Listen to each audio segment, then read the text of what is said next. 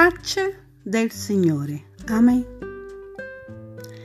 Quando vogliamo che un frutto d'acerbo diventi maturo, lo lasciamo fuori nel cesto per un po' di tempo, in attesa che maturi. Anche Dio fa lo stesso con noi. Quando pensi di essere abbandonato, in realtà Dio ci sta lasciando maturare, facendoti sperimentare l'attesa.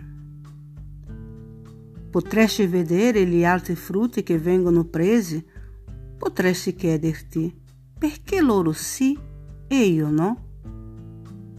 Fa tutto parte del processo. Non sei né abbandonato né da solo. Dio ti sta lasciando maturare. Poi verrà il tuo turno e Dio si userà di te. Amen. Rimaniamo tutti nella pace del Signore.